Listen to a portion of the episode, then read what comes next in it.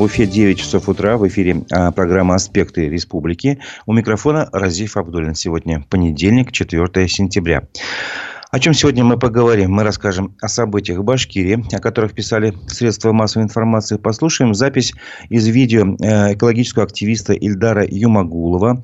Вспомним о новостях, о которых рассказывала наша редакция в пятилетней ретроспективе. И проведем голосование на нашем YouTube-канале. Напомню, трансляция программы идет в YouTube, в социальных сетях Одноклассники, ВКонтакте. Свои вопросы и комментарии прошу вас оставлять на нашем YouTube-канале. Аспекты Башкортостана не забывайте ставить лайки.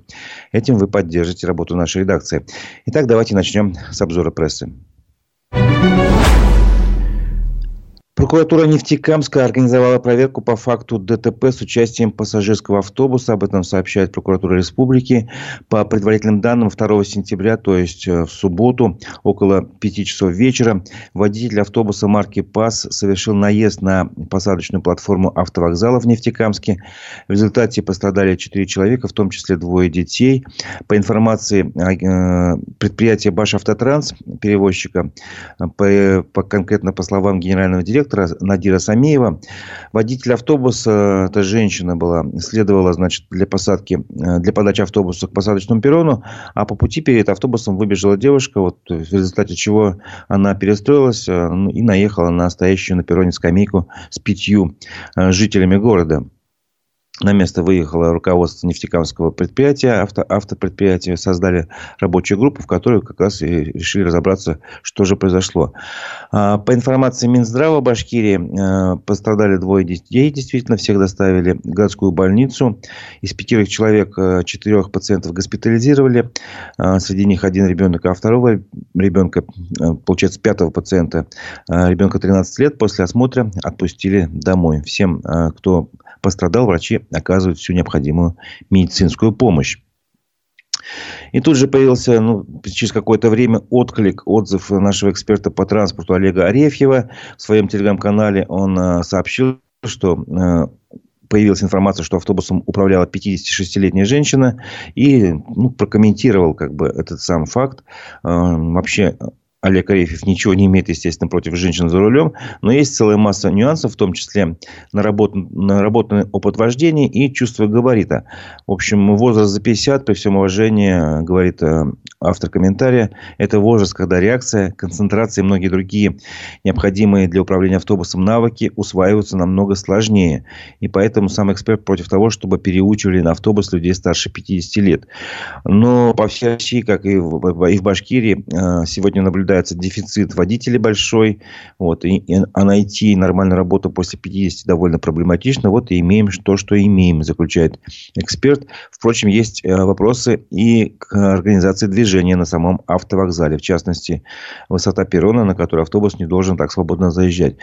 А, но, в принципе, там, получается, сидели люди на э, скамейке. Видимо, как раз они не на перроне находились. Возможно, еще из-за этого произошло такое происшествия. А, телеграм-канал «База» сообщает, что в Аргентине найдена погибший уфимка, прилетевшие туда народы. По данным базы, э, девушке, женщине 29 лет, она из Уфы, вышла замуж в сентябре э, прошлого года. После мобилизации она и ее супруг решили, что надо уезжать. Сначала уехали в Грузию, потом в Турцию. А когда девушка забеременела, то решили ехать э, рожать в Аргентину. Там все благополучно роды прошли, после чего женщину потянула на родину, но ее муж был против, из-за чего начались частые ссоры. И вот после очередной такой ссоры женщина выпала из окна вместе с грудным ребенком. Мужчина утверждает, что у его жены была пострадовая депрессия, а местная полиция рассматривает версию о его причастности к гибели девушки. Вот. И родственники погибшей сообщают, что э, она никогда не высказывала таких суицидальных мыслей, всегда была позитивным человеком. Последний раз они общались 26 августа. Тогда она сказала родственникам, что жалеет, что вышла замуж за этого человека. Вскоре после этого она и погибла. Вот. Э, перейдем к темам, которые относятся к 1 сентября. Рейтинга агентства РАЭКС обновила список лучших школ Башкирии. Э, этот рейтинг изучила э, УФА-1 издание и опубликовала его полностью. Там в списке порядка 20 учебных заведений из Башкирии. В первой тройке, я просто ради интереса зачитаю, это лицей номер 153, Уфимский лицей, который находится на Карла Маркса 12. На втором месте гимназия номер 39, школа, в которой, кстати, учился учился Баркенштерн, которого э, признали в России иноагентом. Вот. И на третьем месте инженерный лицей номер 83, который находится на улице Матвея Пинского. И вот, собственно говоря, э, полностью весь список можете посмотреть сами на э, сайте ufa1.ru. Э, там довольно любопытно. Я, кстати, нашел и соседнюю школу, оказывается, она тоже попала в топ-20. Вот. Тем временем, любопытные любопытная новость которую я хочу с вами обсудить. Телеграм, телеканал ЮТВ сообщил, что в детских садах Башкирии будут еженедельно исполнять гимны и поднимать флаги. Как вы все прекрасно понимаете, эта традиция э, уже довольно уже идет э, в школах, э, если не ошибаюсь, с прошлого года. А, или, ну, по крайней мере, в этом году она точно проходила, эта церемония. А теперь, 1 сентября, церемонию поднятия флагов и исполнения гимнов провели и в дошкольных учебных заведениях республики, сообщает э, телеканал ЮТВ. А, в свою очередь, э, в Министерстве образования э, рассказали, что теперь такая процедура будет проходить еженедельно во всех детских садах Башкирии. И объяснили, использование в обучении и воспитании детей дошкольного возраста государственных символов является является важнейшим элементом приобщения детей к духовным нравственным ценностям, формированию основ патриотизма, уважительного отношения к нашей родине, культуре и исторической памяти. Вот, и в связи с этим я хочу спросить ваше мнение. На нашем YouTube-канале «Аспекты Башкортостана» давайте э, запустим такое голосование. Вопрос, э, продлите фразу «Гимны и флаги в детских садах – это…» И три варианта. «Это хорошо», ну, значит, как вы согласны с точки зрения Министерства образования, это, ну, ничего страшного, второй вариант, как бы, ну, бывает, как бы, пусть послушают, не страшно. И третий, это перебор. Все-таки надо учитывать, что дети есть дети, может быть, не стоит э, так э, всерьез относиться к тому, что вот эти флаги, гимны, это перебор. Возможно, это, наоборот, какое-то у них негативное отношение вызвать. Или вообще они ничего не понимают, и это бессмысленно. Вот. Итак, три варианта ответа. Э, гимны и флаги в детских садах – это хорошо, ничего страшного, перебор. Пожалуйста, голосуйте на нашем YouTube-канале «Аспекты Башкортостан». А, и итоги голосования мы подведем уже ближе к концу программы. А, смотрю, наши слушатели тоже подключаются. Пишите комментарии. А, в лицее 153 пишет один из наших слушателей. 9, 10, 11, 12 классы нужно поступать, потому что они при университете. Ну, в принципе, наверное, из-за этого в том числе он получил хорошие баллы. Продолжаем обзор прессы. А, в Нефтекамске на территории школы открыли памятник Ленину. Об этом сообщил депутат Госсобрания Ильгам Галин в своем телеграм-канале. Он рассказал, что после реставрации памятник открыли на территории школы номер 4 в Нефтекамске. Спонсором ремонта выступил э, его коллега, депутат Госсобрания Руслан Шаяпов. Также школе было подарено знамя Победы. Ну, вот это о том, что вот как бы хорошо или плохо все это государственное, в том числе и памятник Ленина, естественно, не государственный символ, но исторически, можно сказать, еще что-то. Вот все это там э, внедряется. Хорошо это плохо, это тоже относится к нашему голосованию, видимо. Тем временем в Уфимской Черниковке в День знаний, а то есть 1 сентября, 12-летнему школьнику продали пиво и пачку сигарет, сообщает телеканал ЮТВ. 1 сентября э, такую продажу сделали, значит, на улице Кремлевская, 61 э, дробь 2 в магазине. На эту торговую точку э, жалуются жители района, сообщает телеканал ЮТВ. Эта точка находится недалеко от двух школ и одного детского сада. И там, в общем, по словам жителей, несовершеннолетние продают сигареты, вейпы и алкоголь. И даже в 1 сентября не стало исключением, хотя, насколько всем известно, в этот день Башкирии вообще запрещено продавать алкоголь из-за празднования Дня знаний. Вот. Активисты Народного фронта, э, в общем-то, этот факт зафиксировали, пригласили сотрудников полиции. И по приезду этих сотрудников застали одного из продавцов в нетрезвом виде, представляете? Естественно, продавцы стали отрицать, что они продавали, стали вести себя нецензурно по отношению к активистам и полицейским, заявили в организации «Народный фронт». Всю продукцию изъяли, составили протоколы, сейчас ведутся следственные действия. Это вот, э, как бы темы первосентябрьские. А, теперь немножко к другим темам. А, Пруфы издания сообщают, что на путепроводе Зинина обнаружили технологическое разрушение. На путепроводе, который с нетерпением ждут автовладельцы и жители юго-восточных пригородных поселков Уфы, образовалась трещина. Об этом сообщил уфимский байкер Рамиль. Он посетил мост, думая, что он готов для проезда. Там его как бы не разрешили проехать. А, вот. Но он заметил, что там есть некий перепад, а, а, есть какая-то трещина, короче говоря, в одной из опор. Он записал видео, прислал в редакцию пруфов. Рассказал, что пытался заехать на мост. Рабочий сказал, что нельзя, стоят бетонные заграждения. На вопрос, когда мост будет открыт, сказал, что мост еще не готов. Вот. И, судя по видео, я сам видео посмотрел, там какая-то трещина есть, но по утверждению этого автора видео, одна из опор просела на 8 сантиметров, и по его мнению для моста это для, для моста это катастрофа. А, что будет со временем, если уже сейчас просела а, на 8 сантиметров опора. Рабочий ему якобы сказал, что будут вскрывать опору полностью, очищать или, очищать или сажать полностью новые сваи. В общем, думают, что делать. Вот такое сообщение от редакции Proof. И тем временем напомню, что в свое время были э, официальные сообщения, что мост готов, э, мост в, на путепроводе Зинина готов на 98%. Вот посмотрим, эти 2% входят в эту трещину или не входят. Еще, одно, еще одна новость от э, издания «Пруфы».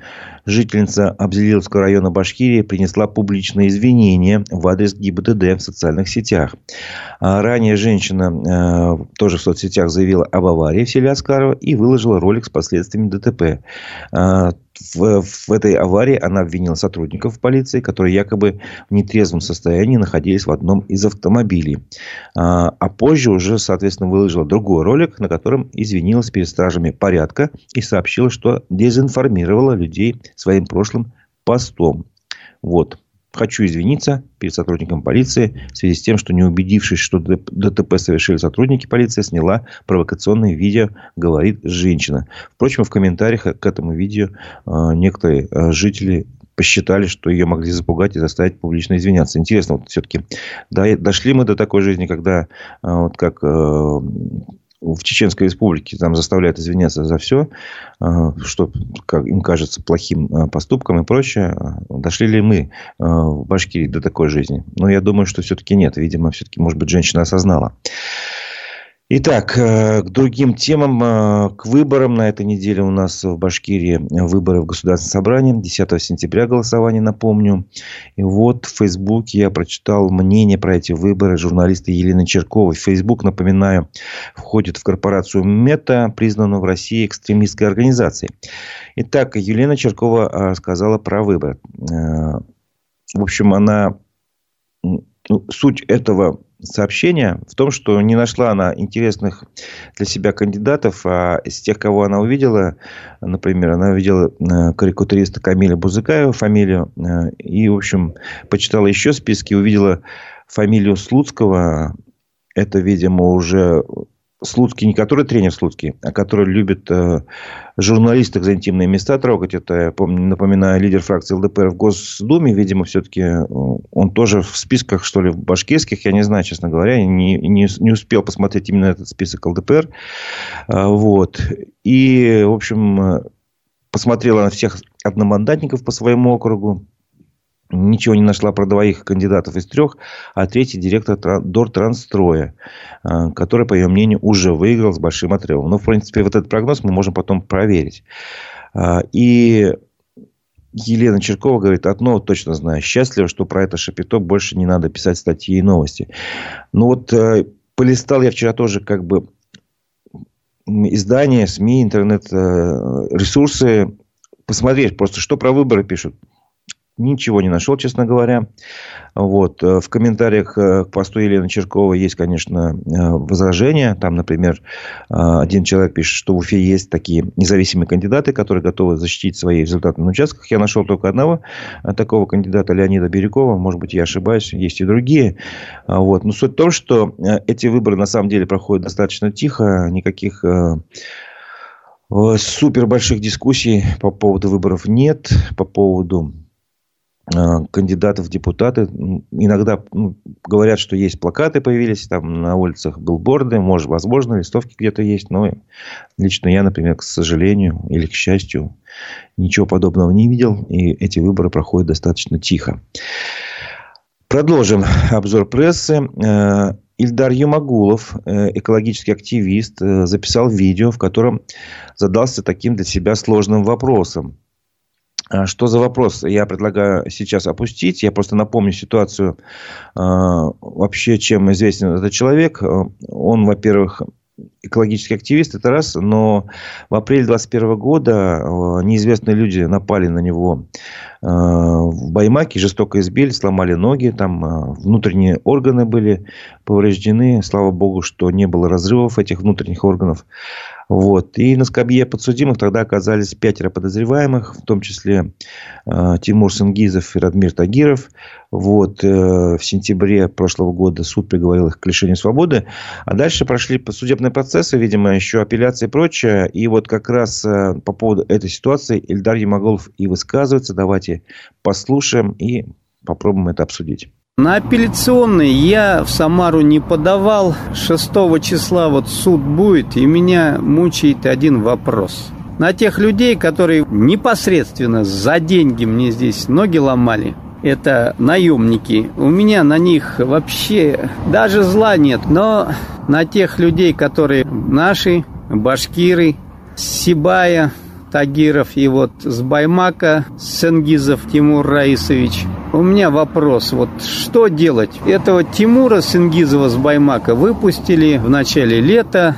Надеялся, что человек придет, извинится. У меня есть дети, у него есть дети. Думая о его детях, я не знаю, как поступить. Я могу сейчас подать в апелляционный суд и судиться до конца, чтобы этого человека посадили. Потому что доказательств, чтобы он сел, предостаточно.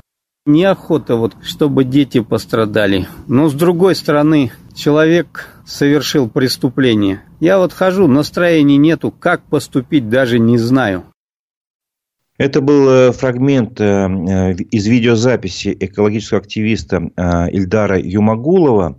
Вот, и полностью его выступление можете посмотреть на его YouTube-канале.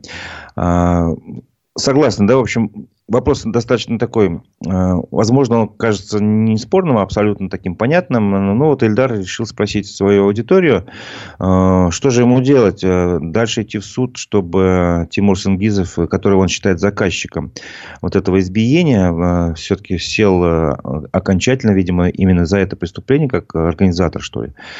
А, вот. И в комментариях э, большинство, естественно, я не нашел ни одного другого отклика. Большинство говорит, на, надо за преступление, за правонарушение, если оно совершено, надо наказывать. А, потому что, в принципе, этот товарищ не, не думал о детях, когда шел на все это. И он уже, в принципе, был признан виновным там Сейчас а, статьи не буду называть, не помню. Но суть в том, что суд его приговорил а, к определенному сроку лишения свободы. Видимо, этого недостаточно было стороне обвинения, а, а сам Эльдар Ямагулов не подавал в апелляцию, как он говорит.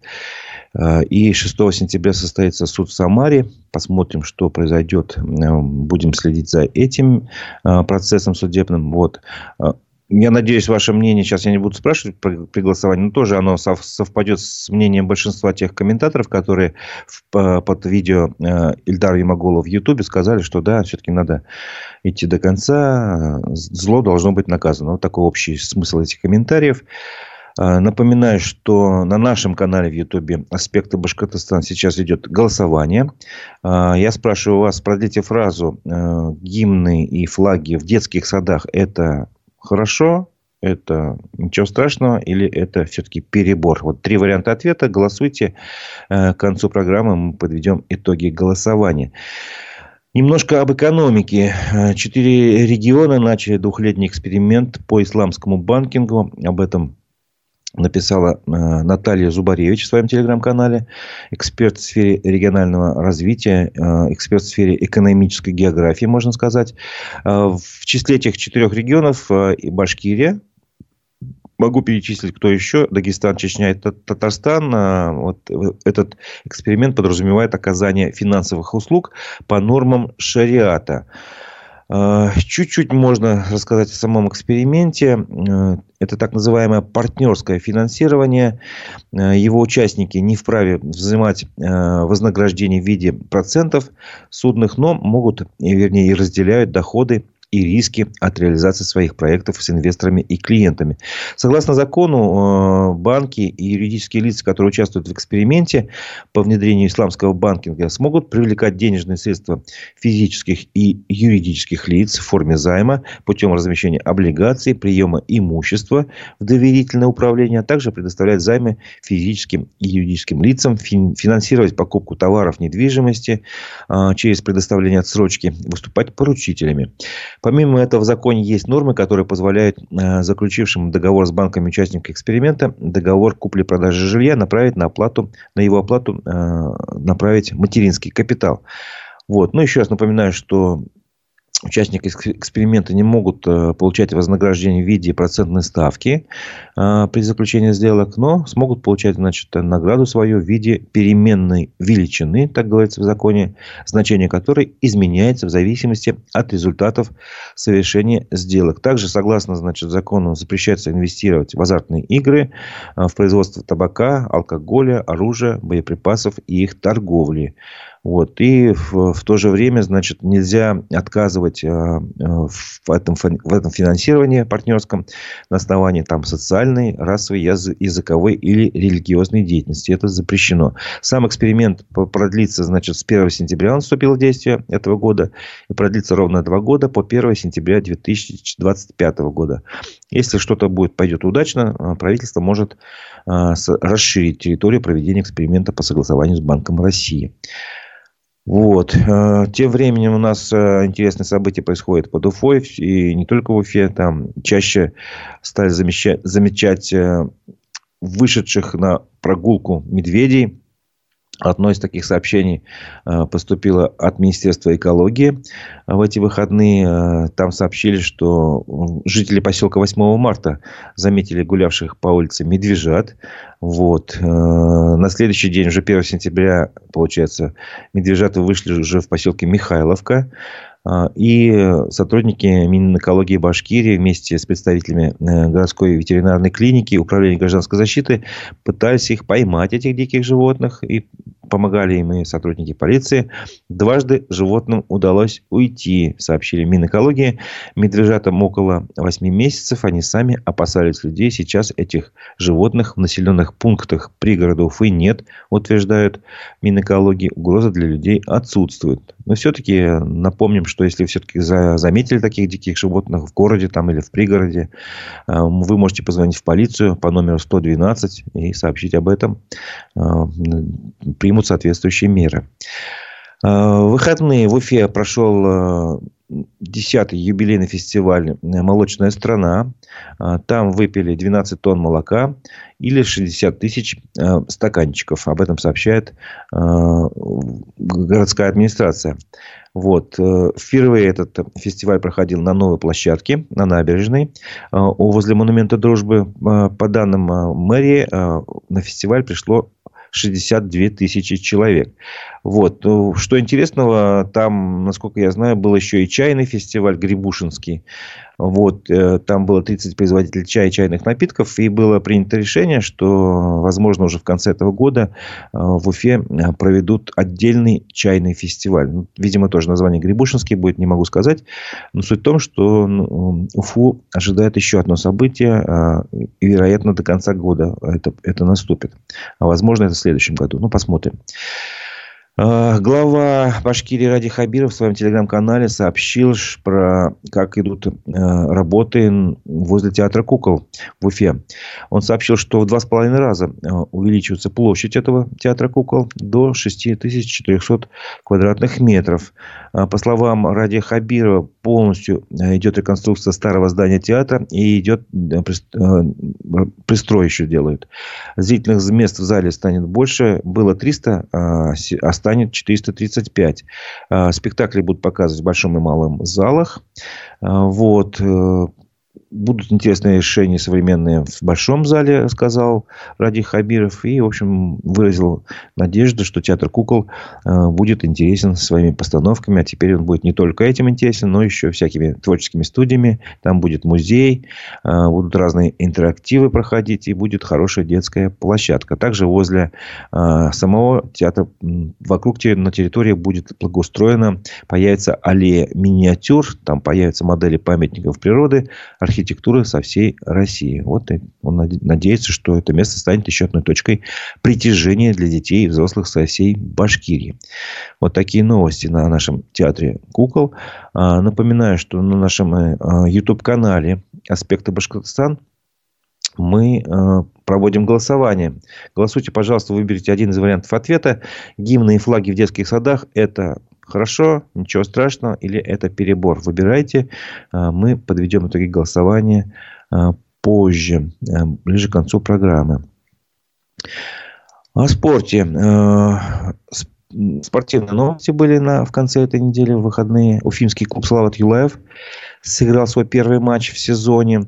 Команда играла на выезде в Казахстане. Их соперником стал Борис.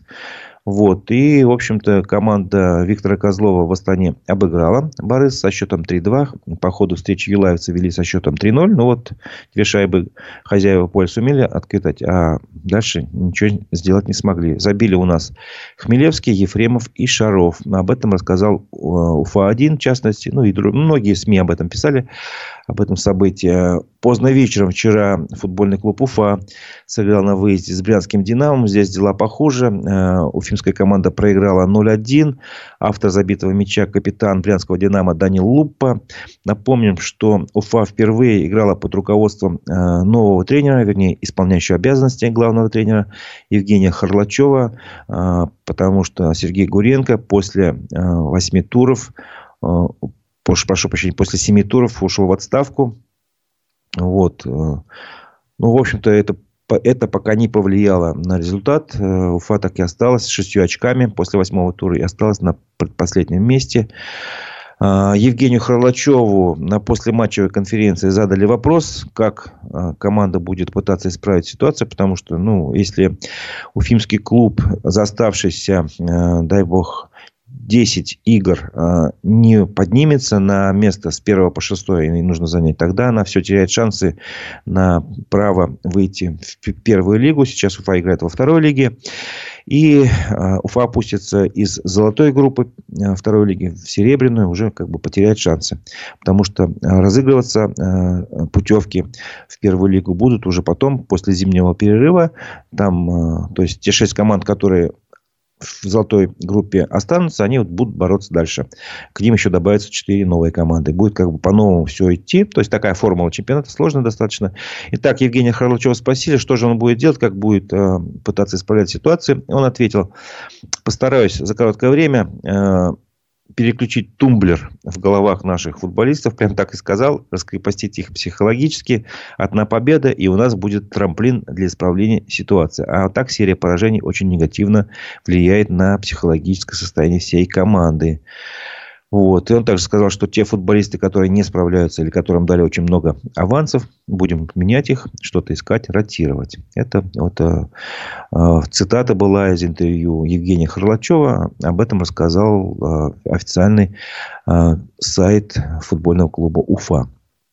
Также в эти выходные в Уфе прошел девятый по счету международный марафон. А, Уфа-1 рассказал, что в этом году число участников марафона снова а, это рекорд. 7 тысяч человек вышли на полосу старта. А, дистанции были от 2 до марафонской, 42 километров. В общем, ну, все в общем, прошло достаточно на уровне. Да, еще раз, последний раз, видимо, на, перед тем, как перейти к рубрике к другой, э, напомню, что идет голосование на канале YouTube «Аспекты Башкортостан». Э, прошу вас ответить, гимны и флаги в детских садах – это, на ваш взгляд, хорошо, ничего страшного или перебор. Три варианта ответа на выбор. Выбирайте, голосуйте. Мы подведем итоги э, уже после следующей рубрики. Следующая рубрика – это ну, такое условное рабочее название. Мы так и не придумали э, точное название «Башкирские старости», условно говоря. Э, мы рассказываем, я рассказываю по понедельникам о тех новостях, которые в этот же день наша редакция, ну или днем раньше, рассказывала э, год назад, два назад и, там, и до пяти лет назад. То есть, такое небольшое в историю мы углубляемся, чтобы понять, куда мы движемся. Итак, 2 сентября в прошлом году э, наша редакция рассказала об исследовании платформы Хахару. Э, она выяснила, что более половины жителей Башкирии считает, что учителя должны зарабатывать более 100 тысяч рублей в месяц. Э, а конкретно 58% жителей Башкирии уверены в этом. Вот. И тогда э, средняя предлагаемая вакансия, зарплата в вакансиях школьных учителей в России была 39,5 тысяч рублей, а в Башкирии ниже 38 400. Вот вы можете сравнить сейчас э, те, кто учится в школах, кто, вернее, преподает в школах, какая зарплата сейчас у вас. И на самом деле 100 тысяч рублей тогда еще уже год назад была такая планка, которую э, жители Башкирии считали ну, нужной для э, учителя, чтобы он достойно жил, э, ну, по, по его труду как бы зарабатывал. Но, насколько я понимаю, сейчас на, на 100 тысяч рублей ну, максимум, наверное, директора школ там выходят, э, может быть, у них даже и больше. Ну, и, может быть, административный персонал. А, два года назад, 3 сентября, мы сообщили, впервые за 12 лет в футбольном клубе Уфа могут задержать игрокам зарплату. И в футбольном клубе Уфа подтвердили информацию о финансовых трудностях, о том, что Уфа столкнулась с риском задержать выплату зарплаты игрокам. Такого не было за все 12 лет существования клуба. Вот. Ситуация была непростой, тогда сказал Шамиль Газизов, тогда был гендиректором Уфы. Пока задержек нет, но исключать ничего нельзя. Вот такая интересная тема. А, это было 12 лет назад. Еще в этой же новости была цитата из а, тогда председателем попечительского совета клуба Уфы был Ростислав Мурзагулов, ныне признанный иноагентом. И тогда он э, сказал следующее. Что касается финансирования, я ничего не буду добавлять к словам главы республики. У него есть договоренность с серьезной большой организацией, которая называть до подписания документов преждевременно. Ставить его слова под сомнение у нас нет ни малейших оснований. Но вот жизнь показала, что в принципе никакого такого большого э, договора с клубом никто не подписал. Э, в общем, слова главы оказались неисполненными. И все-таки этот вывод из этой ситуации, нужно любые слова любого человека ставить под сомнение. Если у вас как бы просто есть разум, есть голова, э, не надо верить всему на 100%. Это просто жизненный принцип. Нужно иметь критическое мышление. Лично я сделал такой вывод из этой информации двухгодичной давности. А, три года назад, 4 сентября, в этот же день, мы рассказали о том, что арбитражный суд Башкирии зарегистрировал ходатайство регионального фонда о привлечении в качестве третьего лица к делу об акциях БСК. А, о чем речь? О том, что фонд э, решил выступить в качестве третьего лица а, после того, как Генеральная прокуратура России э, проверила сделки, приведшие к размытию доли государства в БСК, и обнаружила нарушение.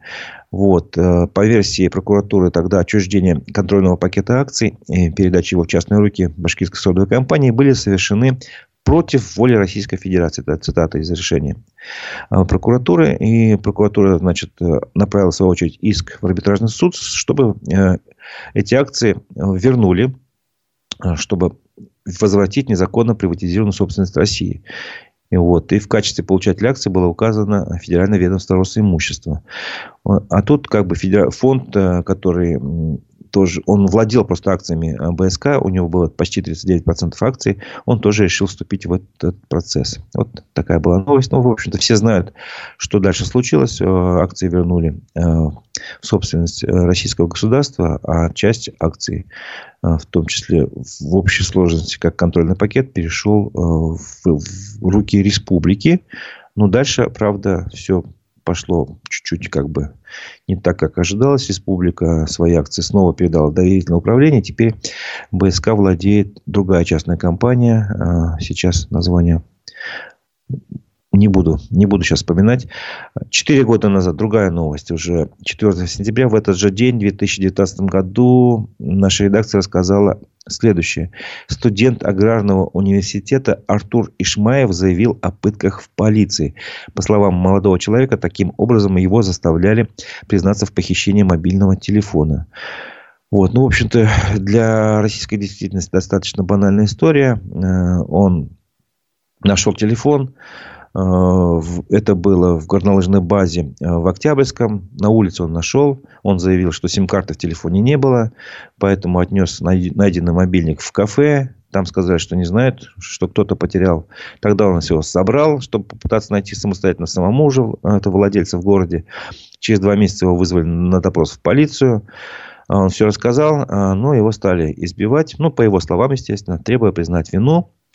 А, избиения продолжались несколько часов, а, после чего его отвезли на свидетельство в больницу. А, и предупредили, чтобы никому об этом не рассказывал, отпустили. Он сам обратился в 22-ю больницу Уфы. Там ему поставили диагноз сотрясение мозга, закрытая черепно-мозговая травма.